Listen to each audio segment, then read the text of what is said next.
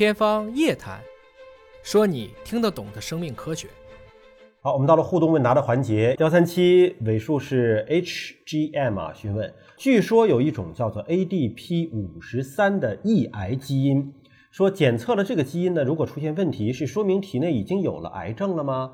而且他知道有一家这个生物公司啊，说他自称是全球唯一一家通过了 CFDA，呃，说研究出了一种能够修复抑癌基因的药物，对 P 五十三进行修复。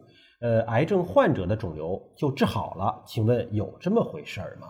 首先说 ADP 五十三抑癌基因存在吗？它就是一种细胞色素基因 P 五三，它是一个就是我们说的癌症机理的这个踩刹车的那个基因那如果这个基因出问题了，能说明体内就有癌症了吗？啊，至少它得癌症的风险就大大提高了。风险高了。，对，那有修复这个基因的药物吗？这就夸大其词了，因为它没有说出了这种到底是什么全称，嗯。它是一种生物技术方法，还是因为基因修复药物这个东西本身来讲的话，虽然我大概知道他说的是哪一家了，但是绝对没有这么神奇，嗯。因为我们绝大部分目前治疗癌症都不是从 P 五三这个点上去治的，嗯。都是从这个癌症的主要基因上，或者是这种抑制物去治的。比如说，我们今天很多治肺癌，你治的是 EGFR 基因，嗯。是针对一个表皮生长因子受体的基因，对它的酪氨酸激酶通路进行一系列的干预。也就是说，P 五三抑癌基因它不是针对某一个特定的癌种，而是针对人体对癌症的抑制抵抗能力。其中的一种最主要的还是其抑癌基因中的一种，对、啊对，那就是首先吃药能修复基因吗？这事儿靠谱吗？吃药修复基因，那必须是基因治疗药物。嗯就目前来看，吃肯定是不行，注射是可以的，嗯但是也仅限于一些罕见病，价格都是大家接受不了的，动辄几十万、上百万美金。嗯这就是我们以前讨论的，像治疗一些 DMD 啊、嗯类似的疾病的这种一针灵、一针几百万美金的，就这个玩意儿是可以的。某种程度上讲，我们今天用的新冠病毒的核酸疫苗，嗯也是可以理解，它具有修复基因的可能性，因为它就是进入到胞内去表达了，嗯有一些。那修复这个 P 五三抑癌基因有意义吗？如果能修复是有意义的，关键是这个是很难的。嗯他连哪个位点错误都不知道，他怎么修复呢？嗯就是你至少得先做一个测序，知道你哪个点出问题了吧？嗯难道所有人 P 五三基因都一样吗？啊，不一样，当然不一样了。虽然它是一个相对保守的机制，但是它的序列也是不一样的，每个人都不一样，每个人都不一样，没应该说没有完全一样的。就是它其实是有多态性的，对吗？我们说的人类所有的基因都不一样。都不一样，任何两个人的任何一个基因，所有的位点都不一样。即使一个人不同器官的基因也是不一定都一样的，否则怎么会有嵌合一说呢？所以就压根儿没弄明白这个抑癌基因的这个抑癌机制嘛。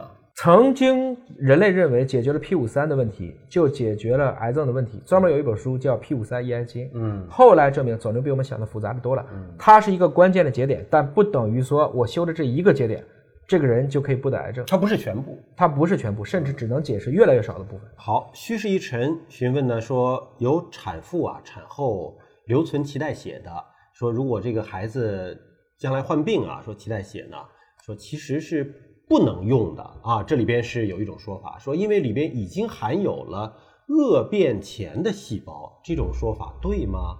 就脐带血对于孩子以后到底能不能用呢？是这样子，绝大部分要的这个脐带血呀、你其实不是要这个血，要的是里面的胚胎干细胞。嗯胚胎干细胞一般都会拿出来培养，培养到一个比较能够替代的浓度，把它留下来。嗯当然，就是本身来讲，胚胎干细胞成癌和成胚，就是往一念成佛，一念成魔，这就是哪吒那个魔珠啊。看你的诱导条件，的确是存在有恶变前细胞的。嗯所以现在越来越多的这种细胞，尤其是干细胞移植，都要做基因检测，来防止里面不要有癌变。我是觉得指控在这个点上更重要。存下来之前还得做培养，还得做指控。对，好，在路上询问说，肚脐贴有没有用？有说感冒发烧啊、晕车、晕船、拉肚子都往肚脐上贴一贴，这个好使吗？这个？就以实证来讲吧，我是认为很多人确实好使。嗯但是你说从机理上讲呢，这个东西又是玄学了。嗯这就是属于丸散高丹里的高嘛，嗯。丸散高丹高嘛。但是我们之前有一期节目是录过，说通过表皮给药是能够给进去的，是这样子，对吧？？对，理论上讲呢，你像很多的膏药，你说有没有用呢？嗯很多人确实千里追风膏啊、麝香虎骨膏啊，嗯贴了以后，它的确对这一部分的这种筋骨损伤、嗯肌肉酸痛是有明显效果的。我觉得信的人，嗯或者说长期使用的人，他是觉得 OK 的。还有一部分人就对这个事情又嗤之以鼻，觉得不靠谱。从目前越来越多的证据来看呢，确实透皮，一部分小分子是能够进去的。进去以后，就如同我们曾经讲过的节目，它会把它的这一个局部的易炎因子给拉高，嗯，促炎因子下降，就让这部分炎症的反应变少了，所以他就感觉会舒服了。那为什么贴肚脐呢？很多也是讨论肚脐周围有特别多关键的这些穴位，嗯，那么通过这些穴位是可以，如同我们记得上次给小鼠去直接扎那几个位置吗？对，也是这么一个机理。但是这个说起来呢，又是玄学、中医、膏药，再跟现在的都交织在一起，所以这个问题我是觉得见仁见智。你觉得有用你就用。之前的在这个西方的医学杂志上、科学杂志上发表过的几个，一个是对穴位得到了证实，说穴位有它的特异性；再一个是透皮给药也得到了一个证实，对吧？这两个其实得到证实了的。是。至于肚脐这个，那可能要再发一篇文章，就很麻烦。就 比如说你说贴创可贴，那贴创可贴，因为我里面确实成分是清楚的，嗯，我也说得清楚它跟血液之间是怎么去相互的一个作用，包括如果入血了以后它有没有有害性，是这么论证的。这是我们说现代的医药学的一个分析方法。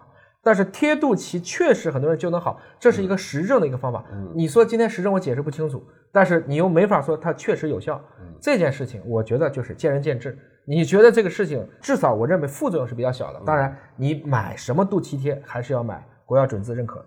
好，感谢您关注今天的节目。有更多的疑问呢，还可以通过我们的网络留言，我们会定期搜集整理向野老师来求助。下期节目时间我们再会。